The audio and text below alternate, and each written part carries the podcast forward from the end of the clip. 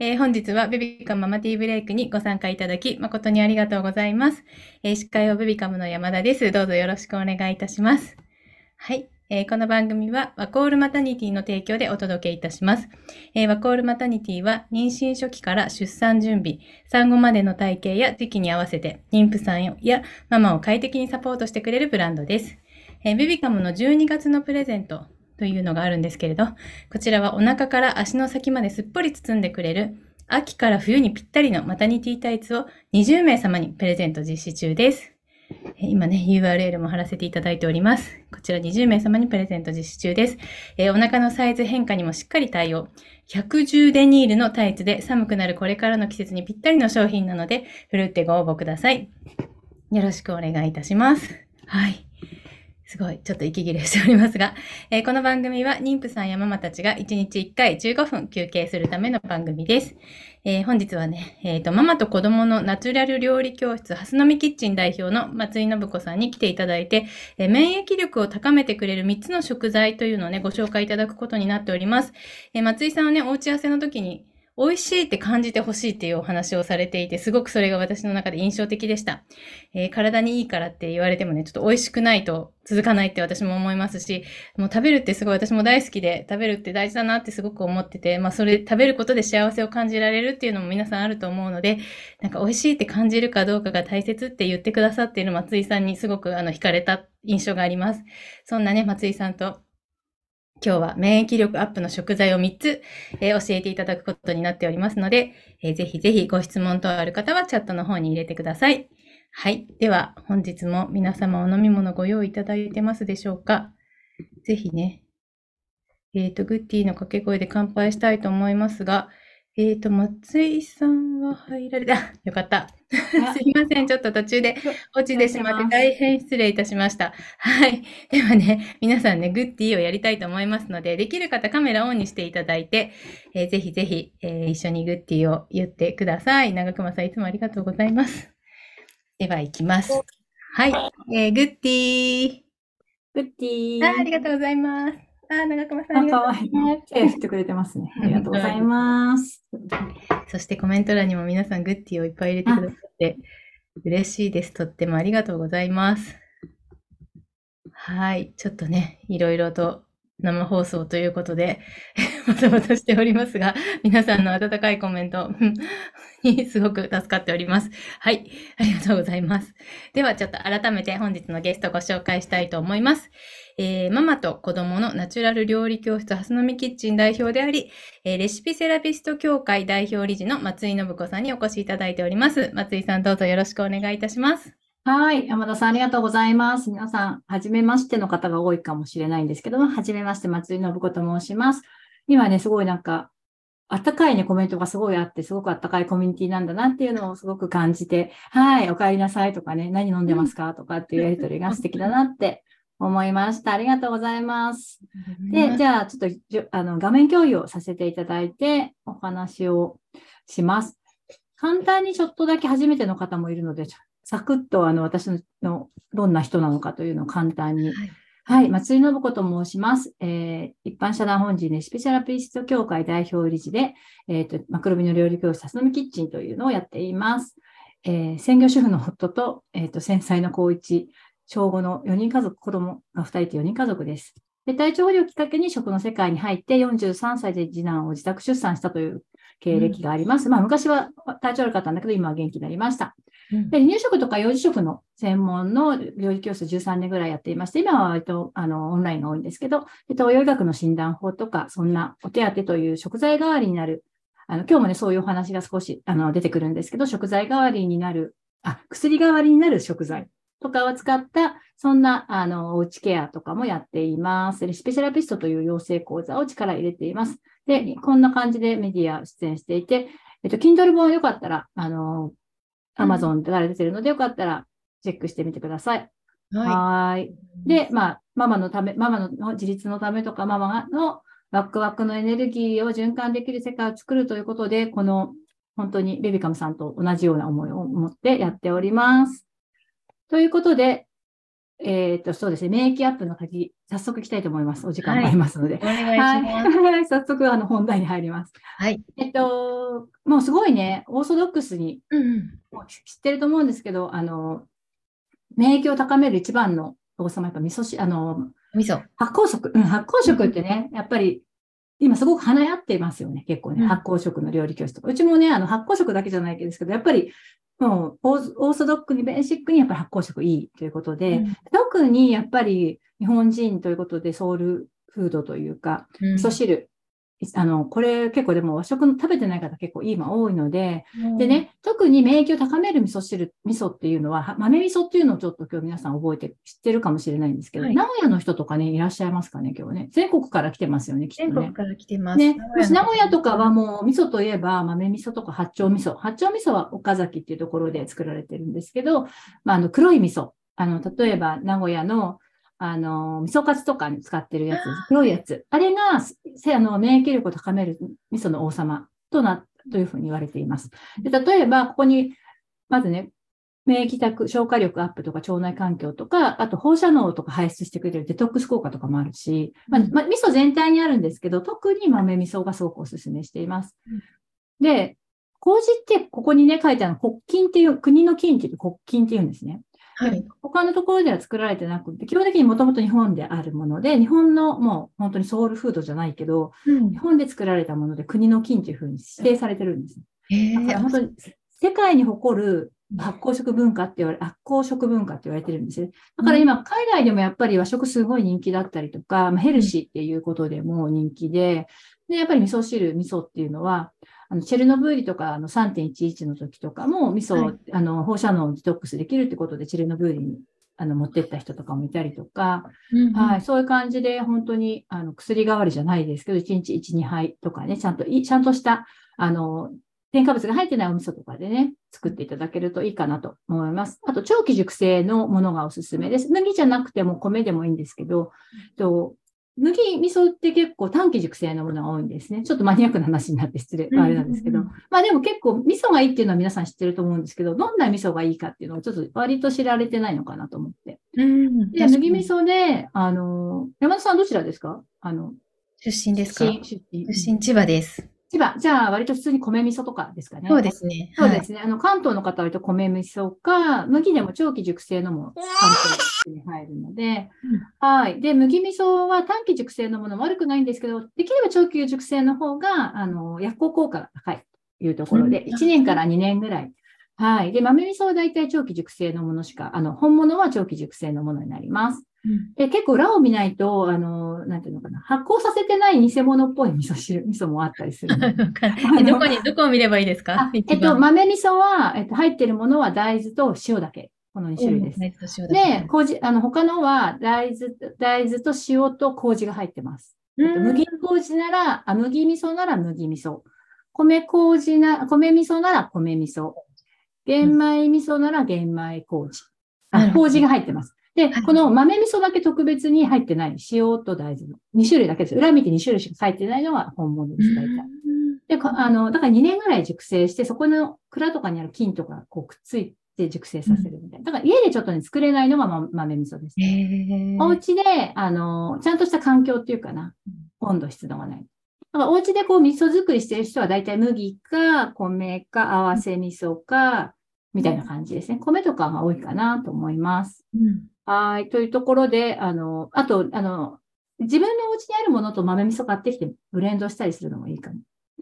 味噌鍋とかにも美味しいし。いいですね。なんか黒いののはちょっと苦手っていうね、お父さんとかもいるかもしれない。色 はい。ででも薬効効果すごい高いので、ちょっとチェックしてみてください。はい、ありがとうございます。はい。で、2番目に、もうこれもすごいオーソドックスで、あれなんですけど、ただ、ちょっとお米ね、ご飯ですね、やっぱご飯。うんで、木っていう字が、この、木っはいてエネルギーの源になるもので、私は東洋医学とかの方もやっている、東洋医学のね、食食の系とかもやっているので、エネルギーの源、気血水とかね、よく気の巡りがとか血の巡りが、出るとね、血の巡りが悪いですねっていう、あの気血水の気がエネルギーになります。はい。で、これが米って書くんですよね、気って。うん、本当ですね。昔の、今ペケペケになってるでしょ？簡単な、昔の漢字はこの麹です。あの、ちゃんとパソコンにも出てきます。これパソコンから出したから、パソコンから出したって、あの、普通に出てくるんですけど、昔の字は米なんです。だから、米のみ、米が源に、エネルギーの源になる。うん。まあ、炭水、あの、主食ですよね、日本人ってね。でそれを食べてない方がすごく多いので、やっぱり元気がないとか、気力がないとかね、多いですよね。太、太りやすいっていうのは本当にそうじゃなくて、太るのはおかずとか他の甘いものとか、でご飯もね、死ぬほど食べたら良くないですけど、1日に2杯とか3杯ぐらいだったら全然大丈夫なので、はい。うちの受講生さんみんなあの、5個目で痩せて、まあ、ご飯ちゃんと食べて痩せてます。すごくしっかり痩せてますので。うん。はい。私も1日3倍ぐらい食べます、大体うん。うんで、ご飯に合わせるおすすめの食材としては、えっと、梅干し。梅干し本当に薬効効果が高いってなんか聞いたことあるかもしれないんですけど、梅小番茶とかっていうね、薬代わりになるようなドリンクもあるんですけど、まあ、梅干し、あの、やっぱりこう、変なものが入ってない。変なものが入ってないのは何、何がじゃあ裏見たらいいかって梅と塩としそ。うん。しそはあったりなかったりするんですけど、白い梅は梅と塩。で、し赤いしそが入ってると赤くなるので、3種類して、梅干しは2から3種類で作られます。で、本当殺菌効果とか、疲労回復とか食欲不振とかも本当にいろんないい効果があります。はい。あとは海苔とか、あの海藻ですね。海藻も、あの、味噌汁とかにちょっとこうね、あの、わかめ入れたりとか、簡単なやつでもいいし、ふりかけとかでもいいし、簡単な感じで最初は取っていただけるといいかな。うんと思います。これひじきご飯とかもね、すごくいいですね。炊き込みご飯にしちゃったりとかうん。もいいです。そして3番目は、えーレンコンですね。これは、あの、まあ、よくその薬効、薬代わりにやっぱ作るお手当とでも、レンコン、レンコン糖って言ってし、すって絞ったような薬を飲むんですけど、それ喉にすごいいいんですね。咳とか、せ咳の初期症状とかにすごい効くんですけど、えっ、と、肺にもいい、肺とかにも良くて、こう、肺って穴が開い、こう、なんか、肺の形にも似てるとも言われてるんですけど、で、呼吸器、喉とか、あと風邪の引き始めとかにもいいですね。ちょっとつ、ちょっと落ちてる時とか、免疫落ちてるかなみたいな、ちょっと疲れてるかなみたいな時もいいと思うんですけど、で、この節がね、一番すごいといい、あの、この節が今写真でありますように黒くなってるところ。なんですね。硬いところ、このつない、つなぎ合わせてるところ。ここが一番薬効効果高いんですよ。あと、皮もできれば、綺麗にあ、あの、こう、洗ってもこう黒いの残るんですけど、まあ、あの、洗って、で、吸ったりして使ったりするんですけど、まあ、お家で料理に取り入れるのもすごくいいです。これからの季節うん。秋冬とかね、風邪の季節と、風邪がひきやすい季節とかに、あの、レンコンの、例えばレンコンきんぴらみたいなのでもいいし、あと、吸った、子供とかが吸ったやつを、あの、例えばお味噌汁とかスープに入れたら、ちょっととろみがついたりとか、吸ったやつそのまま入れて。もう、あの、か、ね、硬いのはちょっと、まだちっちゃい子とかだと吸ったやつ入れたりとかしてもいいと思いますし、はい。で、あの、ここの黒いところをと、ちょっと削って、で、吸っちゃ、う吸っちゃうと硬いところとも食べれるので、吸って入れたりとかするのおすすめです。うん。はい。そんな感じで、あの、はいそう、特にこれからの季節ね、あの、喘息だった人はこれをすごいたくさん食べたりとか、お手当とかこういうの使って良くなったっていう事例とかもあったりもするので、本当に呼吸器と、あと肺呼吸器、まあ、うん腸とかにもいいんですけど、腸にもすごくいいですね。うん。ううんん。なので、ぜひなんかあの、試してみていただけるといいなと思います。はいありがとうございますはありがとうございます。はい、ちょっとねいくつか質問来てるのでいいですか？共有外しますね。はい。はいえーしおちゃんさん、えーインスタントの味噌汁でもいいですか？っていうね、ご質問インス。タントの味噌汁ですね。あの、インスタントの味噌汁も多分、裏を見てあんまり添加物が少ないものだといいかなと思うのと、あとお家でちゃんとしたお店だったら、い普通の味噌ありますよね。あの、うん普通に売ってる。はいはい。あの、だしとか入ってない普通の味噌ですね。味噌だけ。それと、あの、例えば、ちょっとなんだろうな。うーん、なんかこう、味噌玉みたいのを作って、うん。ね、ネギとか、お豆腐とか入れて、で、あともし、あの、無添加のだしの素みたいのがあったら入れてもいいし、あと、鰹節をパラパラってそこに入れて、うん。うん、あの、だし、だしの代わりに鰹節のなんかあの、すぐ溶けるようなやつとかをだしの代わりに入れて、で、味噌を入れて、なんていう、即席味噌汁を自分で作るみたいな。うん。イ味。噌玉って、そうそう、インスタ自分でインスタント作るみたいなのうん。の方が添加物がとないので、多分添加物なしのも売ってると思うんですよね。自然食品店とか、あとは成城石井さんみたいな、ちょっとん名前言っちゃっていいのかな？大丈夫かな？あ大丈夫 大丈夫ですか、はいなんか、あの、つあのちょっと高い、こうんう、ちょっと高いものが売ってるスーパーとか中目。そうなスーパーそうそう、最近。近でもそういうところで結構いいものも扱ってるんですよね。自然食品店でつ扱ってるようなもの。あと、紀ノ国屋さんみたいなところとかね。うんで、そういうところだと、もしかしたら添加物少ないものとか、もしかしたら入ってない種類のもある。ちょっと裏を見られるとね、いいか。な。なんか次回そういうね、なんかそのおやつの選び方とか、ちょっと原材料表紙の簡単な見方とかもできるので、なんかいろんなところでお話しさせていただけると嬉しいかなと思うんですけど、ははい、いいと思います。あの、ちょっと見つけてみてください。あと自分でやったり工夫してみて。はい。ありがとうございます。えー続いてヒロさん。えー麹は胃酸で死なないんでしょうか？いまいち免疫力アップや腸内環境を整えることとの関係がわからなくて。ああ、そうですよね。まあうん、あの、すごく理論理的に言うと、まあ、なんか長くなるし、あれだと思うんですけど、あの、胃酸、胃酸では死なないと思います。うんあの、よく言われるのは、ひ温めると死んじゃう。あのはいはいはいはい。聞いたことありますかね？あ。りますありあの、ます。温めると、こう、あの、菌が死んじゃうっていう、例えば、だから、ローフードみたいな世界、ローフードってジャンルがあるんですけど、あんまり温めないっていうやり方。ただ、あの、あんまりぐつぐつやらなければ大丈夫っていう感じもあるし、全部死ぬわけでもない。あの、なので、で、味噌汁はまあぐつぐつやらないと思うので、まあ、あの、普通に温まったところで止めるとかっていう感じで。で、別に生じゃなくても、でも、味噌汁それだけじゃないのでうん、やっぱり味噌全体に、生だけで食べると、やっぱそれはそれで消化に良くなかったりも。うん全部生で味噌を食べるとか、全部生で野菜食べるとうん、消化力、消化結構きつかったり、冷えたりとかいろいろな問題が起こるので、うんあはい。胃酸では死なないと思いますね。はい。りがとうございます。す。はい。えー続いて、夏子さん。梅干しって何歳から与えていいでしょうか？はい、梅干しは、えー塩気が多いので、基本的にはそうだなあの、お手当って言って、体調悪い時とかだったら、あの、ちょっと薄めた、なんていうか、梅干しとそれを入れて、ちょっと裏ごして、ちょっと薄めたようなものは、1歳過ぎぐらいからあげてたりする人もいますけど、ゼロ、ゼロだとでもあれだな、ちょっとまだ塩気、なんか考え方はいろいろで、うちでやってる離乳食は結構塩気も結構遅遅く、あんまり早くしないんですね、塩気とか。0歳の時にあんまりそんなにたくさん塩気とかも与えないので、お手当っていうなんか体調悪い時に飲ませるやつだったら、うんうんうん、1歳ちょっと過ぎとかでたまにあげる。だからご飯にかけるのは、うんうん、どう、どう、どのぐらいか2歳ぐらいからだったかな私ちょっと記憶がないんですけど、うんあんまり早くない方がいいかなとは思います、やっぱり。はい。うん塩分がね、結構入ってそう。塩分がね、結構あるので、なんかお手当的に体調悪い時にはあげるみたいな最初はイメージかなって思います。うんはい。ありがとうございます。続いて、トイダさん。えーレンコンはチーズ焼きとかは効果はないでしょうか？えっと、全く効果ないわけじゃないですけど、効果ないでしょうかって多分お書いてらっしゃるってことは、ちょっと、あどうなのかなと思ってるんですよね、きっとね。でチーズやっぱり、あの、チーズもね、あの、いろんなものがあって、で結構本物だと塩気が多すぎたり、本物ってうん本当に熟成されてるものは塩気が多いですね。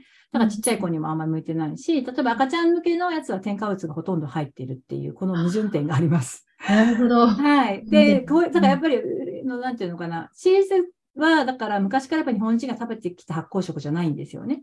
なので、割とポイントとしては昔から日本人が、まあ、味噌とかそういうそういうものはね、昔から日本人が食べてきたものの方がやっぱり合うっていうのはあるので、まあ、嗜好品っていう感じの方に入るのかなって思うので、うん。まあ、できればレン、チーズ、効果はなくはないけど、できればそうじゃない選択、薬効効果を期待する場合はそうじゃない選択をした方がいいし、うん。なんか美味しいっていうところで好きっていうんだったら、そういうのももち確かに。ろんだけいいしっていう感じですね。はい。。はい。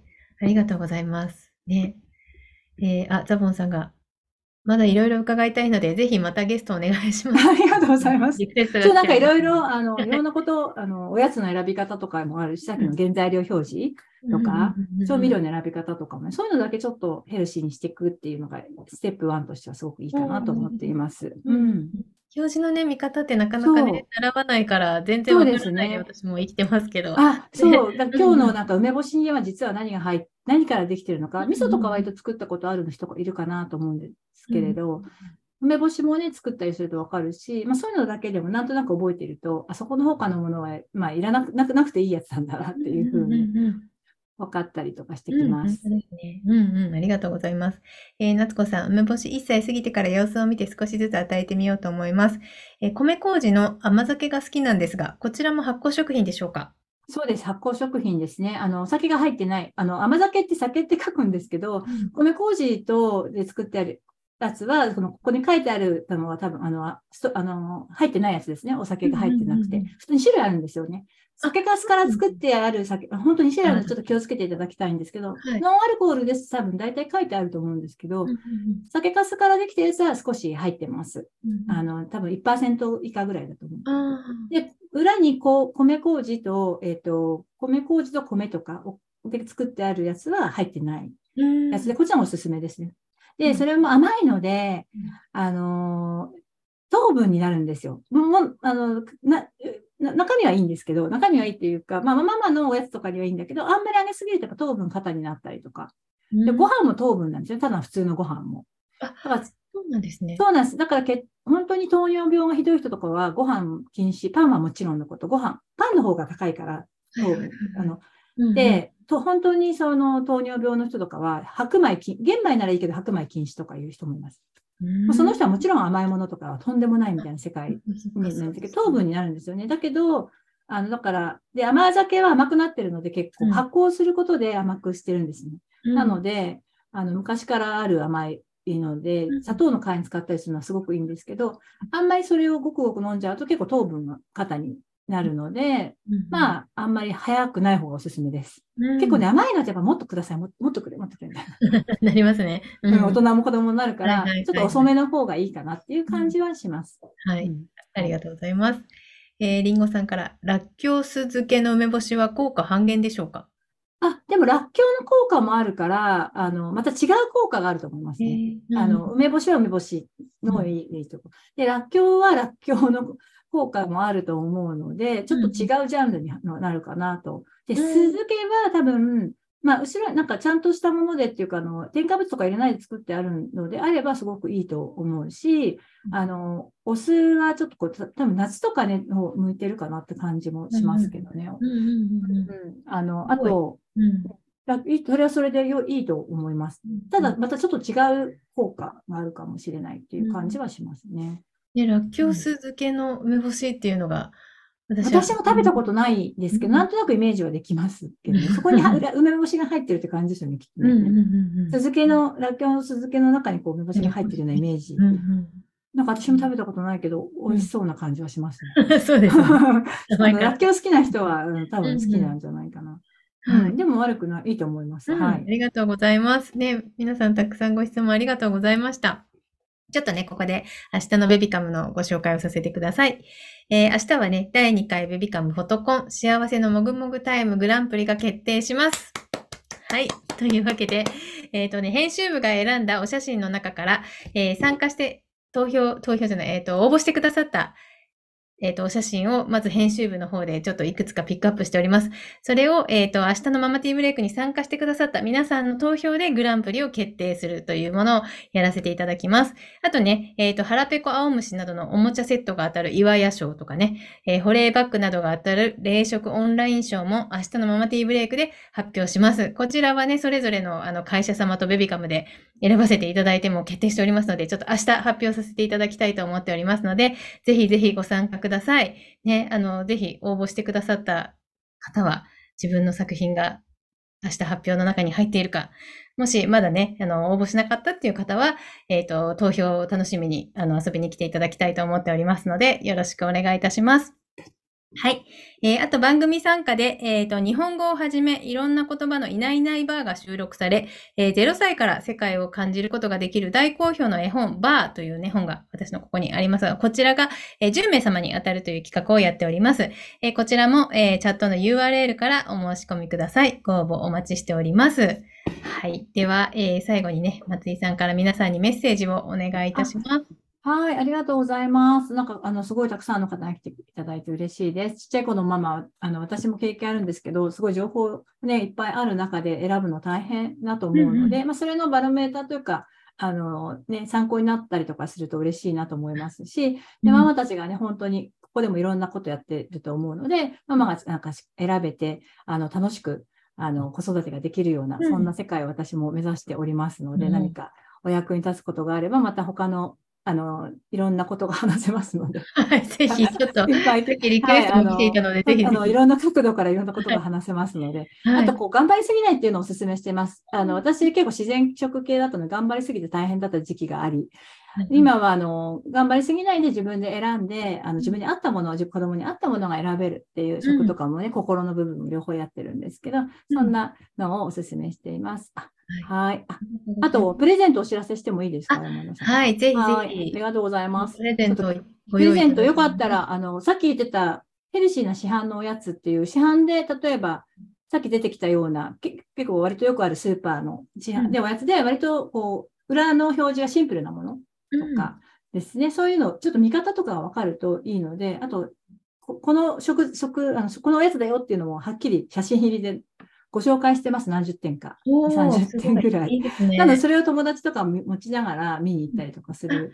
で、どこどこのとこの上の方の棚にありますとか、ちょっとあの、お店にもよるんですけど、うんあの、そんな感じでお伝えしています。あと、はい非非常時の食材リストとか、地震とかそういうコロナの時とかに使えるようなやつとか、あと免疫を高めるウイルス対策。これコロナとかね、あとインフルとかそういう対策。あと、鉄分、含有量、鉄分たっぷりおやつレシピとかも、えっと、プレゼントしてるので、よかったら登録してみてください。はいありがとうございます。はい、チャットの方にも URL 貼っておりますのであありが、とうございます。こちらから飛ぶことできます。で、えっあと、ご登録いただいたら、プレゼント希望とね、一言そうですねメッセージをいただくと、えっと、こちらのそう、後でお送りします。が送られてくるということなので、はい。ぜひ、えー皆さんご登録とプレゼント希望って書くの忘れないで。あそうですね。あの、ねなんかスタンプか、あプレゼント希望って書かないと、あの登録しただけだと LINE ってわからないんですよね。こちらからね。はい。ありがとうございます。はい。で、えっ、と、あとね、ちょっと冒頭でもお伝えいたしましたが、えーただいまベビカムではベビカムアワードのアンケートを大募集中です。えーもう一回ね、ちょっとチャットの方に、ちょっとね、待機室ので私はちょっと画面が落ちてしまって、あの、中途半端な説明で申し訳なかったんですけども、えっ、と、こちらの URL より、ぜひぜひ、えーチェックしていただきたいと思います。えー回答がね、サイトに掲載された人全員にクオカードペイプレゼントっていう企画もやっておりますので、こちらぜひチェックしてください。よろしくお願いいたします。ああ、ザボンさんが LINE 登録させていただきましたという。あありがとうございます。あ、そうそう、続々とありがとうございます。皆さん。なんかよ、まあ、わからないことがあったら、その LINE の方でも直接聞いていただいて大丈夫です。気軽。に聞いていいですか？はい、気軽に聞いていただいて大丈夫です。はい。皆さん気軽に聞いていいそうなので。はい。では、えあとそうだ、ベビカムでね、TikTok も始めています。うんなのでね、ぜひ TikTok もチェックしていただきたいなと思っております。え TikTok でベビカム、カタカナベビカムで検索していただくとね、あの出てくると思いますので、こちらもぜひぜひぜひ、えっ、と、ちょっとチェックしてみてください。はい。あとちょっとね、今日のテーマに合うので、あの、やらせていただきたいコーナーがございます。今日の晩ご飯をね、ちょっと皆さん決まってる方は、ぜひチャットに入れていただきたいです。今日の晩ご飯決まってるっていう人はチャットに入れていただいて、えー決まってない人は参考にしてみてください。